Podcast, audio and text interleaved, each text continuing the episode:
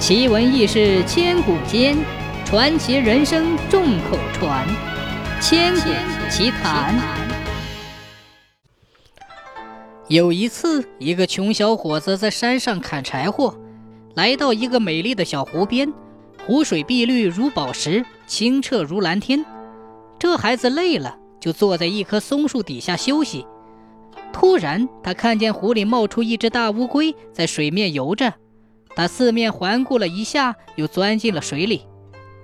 过了不久，又从深水里冒出一条绿龙，它也朝四面环顾了一下之后，钻进了水里去了。再过了一会儿，湖里第三次哗啦一声响，湖面上出现了龙宫的公主，她美如天仙，坐在湖面上梳头。豺狼看见这位美丽的仙子，忍不住大声叹了一口气。可这叹气声刚一落，湖面上闪了一下红光，美丽的公主便不见了。公主突然不见了，大豺狼差点失去理智。他跑到湖边，毫不犹豫地跟在公主后面，往水里一跳。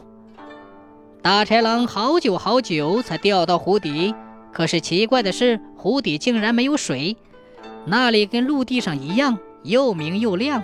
远处耸立着一所高大的房子。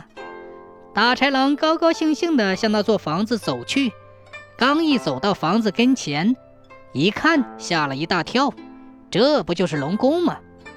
大门口有两条黑龙把守着，其中有一条看看大豺狼，立即跑到宫里去报告是谁来了。龙王公主吩咐把那少年放进来，等大豺狼恭恭敬敬地站在公主面前时，公主开始仔细询问他是从哪里来的。怎么会来到这里？打豺狼告诉美丽的公主说：“他是如何如何来的。”龙公主一听，羞得满脸通红。原来，公主很久很久以前就许过诺言，她将与第一个瞧见她容颜的男子成亲。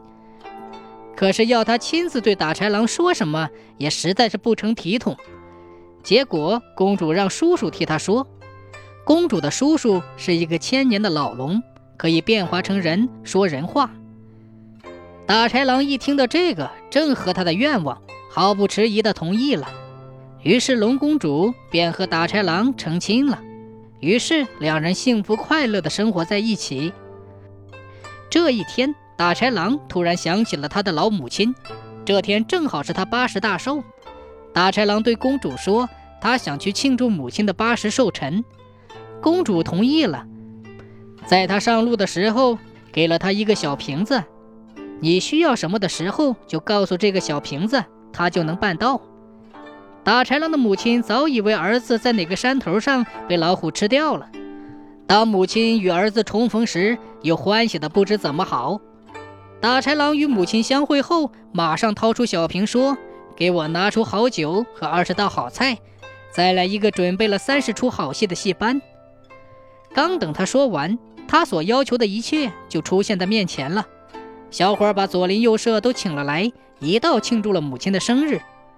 喝完生日之后，大豺狼带着母亲一块儿来到湖边，把母亲抱在怀中，跳进了水里，然后一块儿在湖底过着幸福的生活。